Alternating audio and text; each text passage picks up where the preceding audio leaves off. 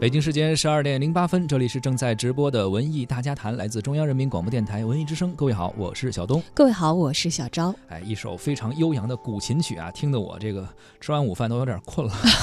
特别悠扬。我们现在听到的这一版音乐，其实是这个窦唯和其他的这个音乐人进行木梁文王哈啊，这个也是广陵散的一个这种取自，它的这样一个旋律的一个主题。而广陵散呢，是中国的古典的呃。古琴的名曲之一啊，传说是曹魏时期名士嵇康从神秘人处得到了广陵散，学会了这个曲子怎么弹。但是师傅说了，你可不要传给别人啊。他还挺听话，确实是一直没有传给别人。这嵇康呢，相貌超群，才华横溢，但是淡泊名利，超凡脱俗，有这个刚正不阿的气势啊，也是竹林七贤之首。因为不肯为野心家司马昭效力，司马昭杀了嵇康。嵇康临行之前高弹了一曲广陵散，曲毕叹曰。广陵散绝世也失传了，哎，从此嵇康呢和广陵散被后人认为是中国文人不屈的傲骨的象征。没错。那么中国艺术研究院的唐玲女士呢，根据这个故事写出了话剧《广陵散》，国家艺术基金、北京市剧院运营服务平台扶持了这部戏。该剧的艺术总监徐英，作为中国戏曲学院教授的导演周龙，都来自戏曲界。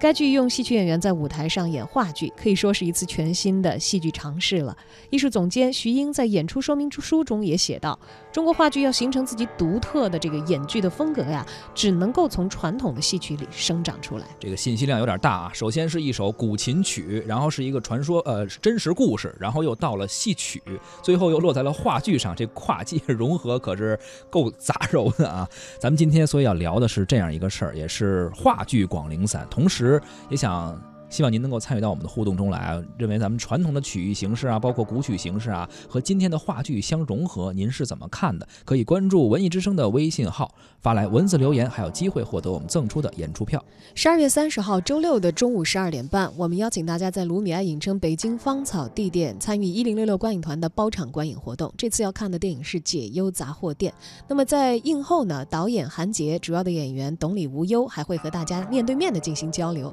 关注文艺之声的。微信公众号发送您的姓名加电话加解忧杂货店，就有机会免费观看这部电影了。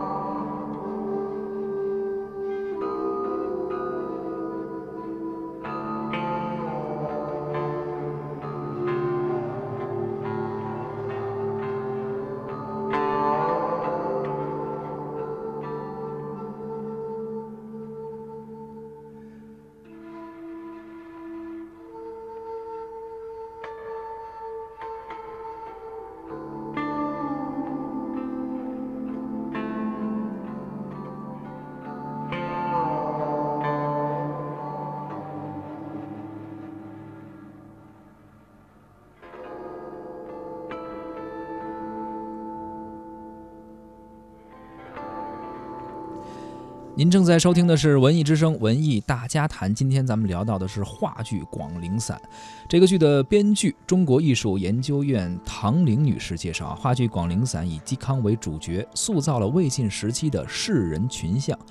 全剧围绕着抉择二字而展开啊，而嵇康在与司马氏的冲突与较量之中，在身不由己和不可抗争的现状面前，正义与邪恶、君子和小人、美好与毁灭层层展开，而人性的光辉和软弱也同时呈现出来。我们听一听啊，唐玲女士是怎么介绍的？应该说最顶级的文学家、学者、诗人。音乐家来构成的这么七个七人的一个著名文人的一个隐居在竹林中的这样的一个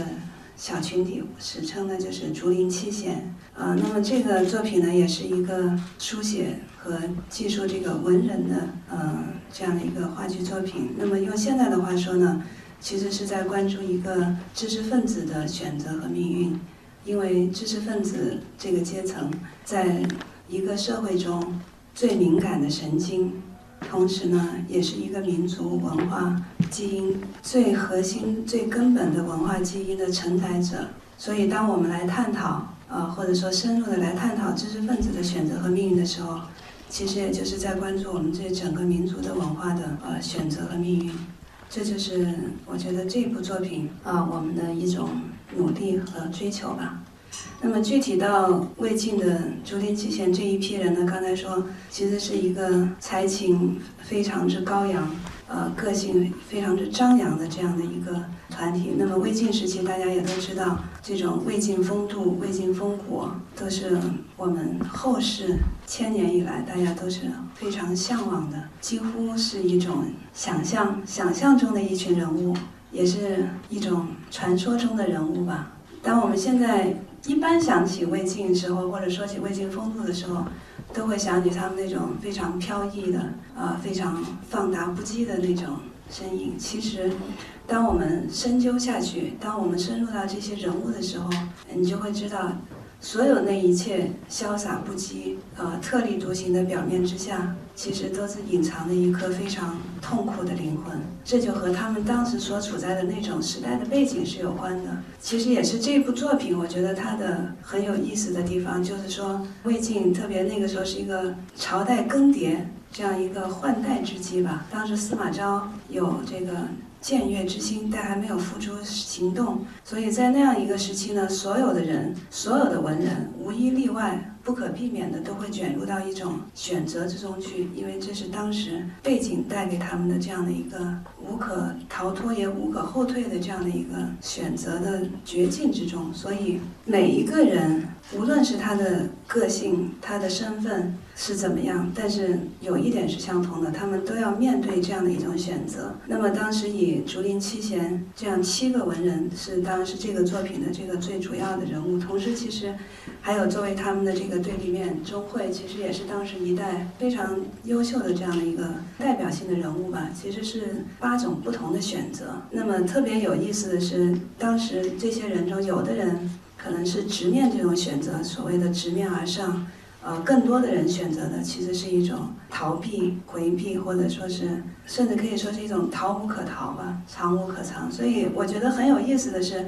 这个竹林七贤这里边啊，多种的逃和躲的方式，囊括了中国后世文人啊，在面临这种选择，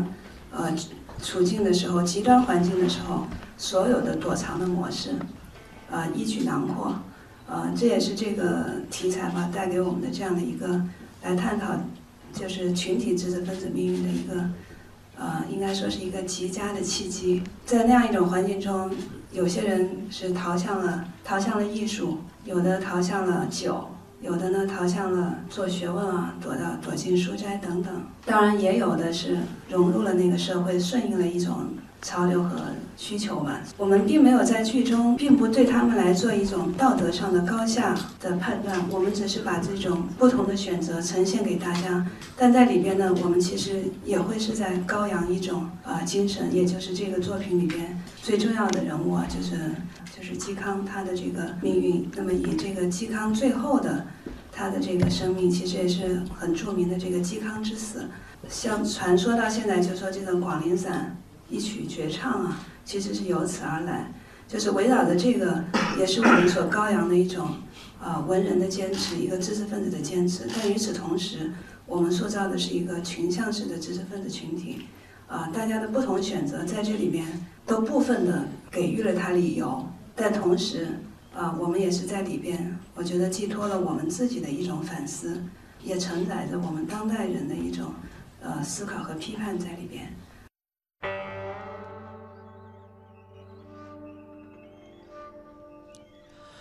这次原创话剧《广陵散》特邀具有丰富戏曲话剧创作经验的导演周龙执导，全剧所有的角色均是由戏曲演员出演。本剧唯一的女主角京剧演员江毅然说：“这是一次冒险的自觉探寻。”这出戏当中，我觉得，呃，周院长大胆的启用我们这些戏曲演员，不仅是跟我们有感情，更多的我觉得是我们的信对我们的信任。觉得，好像我们京剧演员与生俱来的在舞台上就特别的有自信。嗯，现在讲我们国家讲文化自信，其实我觉得中国戏在中国就应该有自己的自自信。中国京剧在全世界都有自信。我们出访过几十个国家，中国京剧确实到哪儿哪儿红，到哪儿哪儿响。这出戏呢，虽然叫话剧。但是它还是离不开唱、念、做、打，我们其中还有很多工架在里面。我觉得在舞台上，我们京剧叫角儿的艺术。这出戏当中，每一个人物都是角儿，在舞台上都有自己的亮点，不分谁轻谁重。当然，我们最终的是围绕其中的一个人物。比如我演这个嵇康的夫人曹问，我怎么来演好？我在想，在众多漂亮男生帅哥的同时，我怎么突出我的亮点？我再把它定位，他是青衣，是花旦，就找这个角色感。所以我觉得戏曲演员好像是在舞台上真的不陌生，特别我觉得对舞台上也有一种魅力。呃，我觉得这个唐老师也特别好。呃，我觉得我这个曹问的。整个的这个语言表达，还这个情绪，都是唐老师的内心，他自己就是觉得对这个女性人物是怎样理解，他就怎样写。但是我觉得唐老师特别好在哪儿？经过我们这几天的磨合和切磋，他一直在修改，我们在磨合这个人物，怎么让他更鲜活、更漂亮、更可爱。所以我觉得这出戏一定是非常有看点、有亮点的。在演员的阵容上，广陵散集结了包括李健、刘紫薇、姜一山、刘大可、马啸、刘冰、司宪伟、徐秋实等在内的一批优秀的青年戏曲演员。刘冰在我们这个《广陵散》这部戏里面扮演阮咸，阮咸是一个非常了不起的音乐家。那么在这个剧中，阮咸这个人物，我觉得谭林老师的这个处理特别的有意思，所有的人物。都有对话也有台词，唯独阮咸这个角色从头到尾他只是唱，他既在戏里又在戏外。我们下面请刘斌跟我们清唱，呃，一曲琴曲。这不是我们最后的广陵散的那个剧中的，不是那个剧中的音乐啊，但是是我们想要的那样一种风格。上。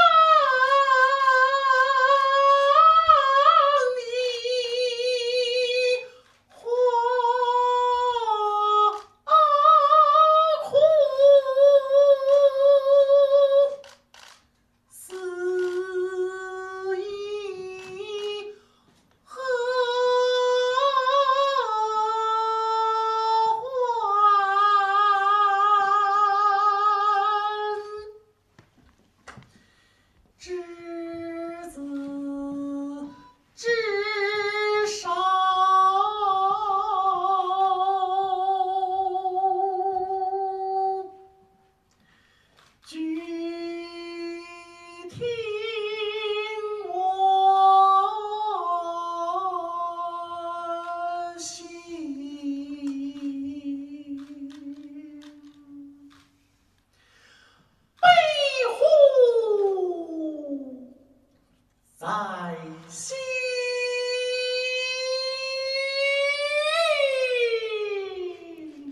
这个戏曲演员果然是啊，一开嗓就有那个范儿，就有那个劲儿哈。确实也是这个中国话剧诞生一百一十年来，中国戏剧人也一直想探索一个中国特色的话剧之路。包括以焦菊隐为代表的一批戏剧前辈，一直是致力于对中国戏曲的研究。他们希望能够通过借鉴、吸收戏曲艺术的创作原则和艺术手法，为话剧的民族化和特色化开启道路、拓展道路。导演周龙表示，在创白当中会探索各种各样的可能性，最大限度地发挥戏曲演员的优势，力争给观众带来一次耳目一新的审美体验。习总书记讲过啊，我们怎么讲好中国故事？呃，我们大家都在思考。作为一个文艺工作者，刚才唐林讲的那个故事，啊，是文学的故事，躺着的故事，字字体的故事，书面上的故事。那么，如果我们把这个故事让它站起来啊，立起来，动起来，活灵活现起来的话，成为一个舞台的故事，那么怎么讲？这个可能是今天啊，我们当代所有的戏剧人都在啊苦苦的探寻、追求、努力工作着。所以，那么《广陵散》就给了我们这批人这么一次这个尝试探索的机会。那么谈到具体。啊，怎么讲这个故事？嗯，可能核心就是这次出演这这出戏的我们的艺术家啊，是一批京剧的艺术家啊，或者戏曲的艺术家来出演这些人物和角色。那为什么要找这批戏京剧演员来演？呃，我想呢，今天呢也适逢我们的话剧啊啊到中国一百一十周年啊，正在昆明啊在搞着纪念活动，很多的前辈的话剧。艺术家大师们，尤其焦敏先生，很早他们就积极的探索话剧这个舶来品来到中国之后，落地中国之后如何民族化啊，如何本土化，如何成如何成为中国戏剧的一部分，它具有是中国特色的话剧。我想近一个世纪以来啊，截止到今天，我们当代的话剧艺术家也在苦苦的探索和追寻。那么，做我们一些啊，呃，从事京剧、昆剧、越剧等等不同剧种的啊这些戏剧同仁，呃，也或多或少的参与到了话剧艺术的一些创作演出中。那么，今天广陵散，我想这也是时代啊，我们赶上了一个好时代，啊，就给了我们这次机会，我们打破啊我们这个各个戏剧啊样式的各个剧种的壁垒。让我们不同的戏剧人走在一起，共同来探索、探寻我们话剧如何在中国更接地气，或更具中国特色和更具中国味道。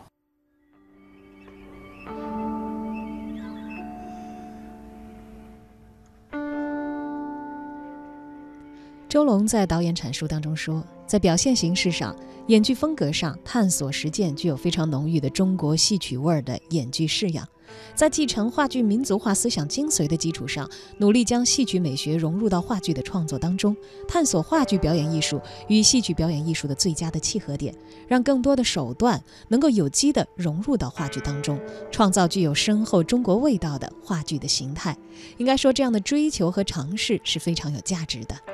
对于这部新剧《广陵散》，中国戏剧家协会理事李龙吟发表评论说：“中国话剧要想进入世界话剧艺术的大家庭，除了剧本要让全世界人民群众喜爱和接受，要以人民为呃为本之外啊，还要在表演艺术上有一定的中国的特点。”这一点，同是亚洲的日本、韩国、印度都比中国做的要好一些。在世界的各种戏剧节上，日本、韩国、印度的戏啊，远远比中国的戏剧要受欢迎一些，因为他们有自己的表演风格。对，你看看，回想一下这个韩国或者是这个印度啊，他们的一些戏剧，对对对对对，大家会有很鲜明的这个一个印象。是。而咱们国家其实像刚才采访当中，就不止一个嘉宾提到了，京剧是咱们的国粹，出去去哪儿哪儿火，到哪儿哪儿响。它的一些具体的艺术实现的。手段运用到话剧上，其实只要能够融会贯通，我觉得是可以在咱们新的时期的艺术创作当中发挥极大的能量。确实是我印象中特别深的啊，梅兰芳先生的纪录片、电影里面都是他去国外演出，当时哎呀，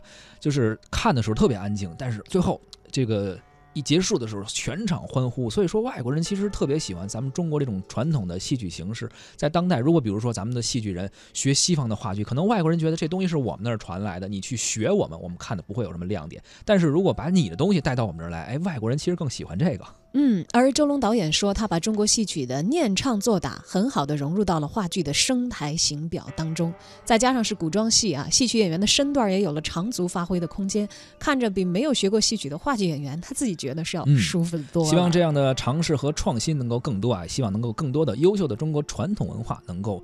走出世界，让更多的人看到。